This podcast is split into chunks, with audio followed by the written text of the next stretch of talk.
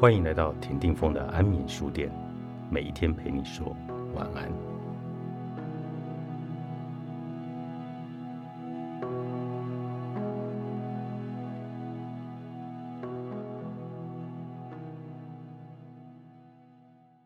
懂你自己，才能做你自己。安眠书店今天邀请到作者谢明杰。你内在的任性小孩掌管了你的后续言行，于是你便忘记了你其实已经是个大人，忘记了其实那个小孩早已经不存在，忘记了事情其实没有那么严重，忘记了反应过度会带来后果。于是你刻意的让不成熟的任性驱使你一步一步走向自毁的方向。我们如何与任性的自己和解？在我们成长过程里面，包括日常生活里面，其实我们都免不了有失控的时候、任性的时候，或者是情绪激动的时候。每当这些时刻发生的当下，如果你没有觉察，你任由这个内在的任性跟激动和撒泼出去的情绪去表现，那么你最后一定要收拾这些残局。很有可能是人际关系的毁坏，很有可能是物品的损失，或者是职位的不保。这些代价其实都不是我们能够承受的，或是很轻易能够接受的。如果今天能够在情绪失控当前，你就已经先觉察到，哎，我接下来可能已经要面临失控的边缘了。这个时候，你就要好好的。看一看你内在到底发生什么事？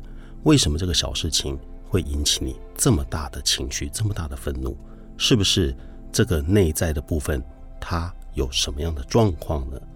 如果今天一个人能够处理好内在的状态，他在外面是不会有事件发生的，一定是因为外在的事件去引起他内在的开关，而导致事件的发生。所以。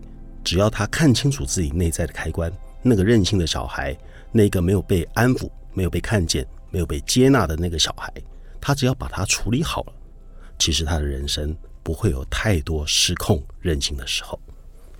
很多人每天谈改变，改什么？怎么变？又要变掉哪些？外貌、收入、车子、房子，还是伴侣？你究竟要改变什么？我想每一个人谈到改变哦。他们最担心的就是在过程当中的不习惯，或是遭遇到的挫折，反而不是最后能不能够达到改变的结果。在改变的结果到来之前，中间有太多需要克服的东西。常常我们在年初的时候，我们设立今年的计划跟目标，往往到了年底的时候才发现，哎呀，好像完成率并不高啊。这中间是为什么呢？当然有很多的原因，你的持续力，你的毅力。你面对挫折的忍受力，你对自我的觉察和鞭策的能力，这些都会决定你改变的结果。所以，如果今天你是一个决定要改变的人，那么，请你往刚刚所说的这些内在的力量去强化。我想，改变的未来就等着你。在人的各种多面性里，有一种东西是不会变的，那就是气质。究竟是不同的职业造就不同的气质？还是不同的气质的人会自动选择或导向不同职业的人生方向。我想，在这个我们所看到的人里面啊，你会发现有些人一看就知道是个读书人，有些一看就知道是学者，那有些人一看就知道他是个兄弟，或者他是一个精明的生意人。到底你是怎么判断的呢？我想，一定是从你过往的所见人的这些档案里面。啊，去大数据在你脑袋里面的大数据去归纳出来的，当然也有例外的啊。像你看到我，你可能会觉得我是一个啊不像读书人的人啊。像这样的状态呢，是因为我修炼的并不好。那如果今天假设有一对兄弟，双胞胎，哥哥呢从小被送到贵族的家庭，好接受皇室一般的环境啊教育啊，弟弟呢被送到这个。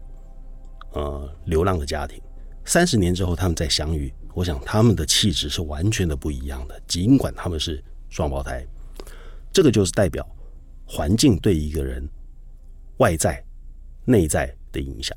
如果今天你要改变你的气质，你自己要怎么做？你可以透过你的阅读和你对自己日常生活里面的点点滴滴的觉察去调整。我想，气质的点点滴滴变化就在这当中会一点一点的出现。懂你自己，才能做你自己。作者：谢明杰，商周出版。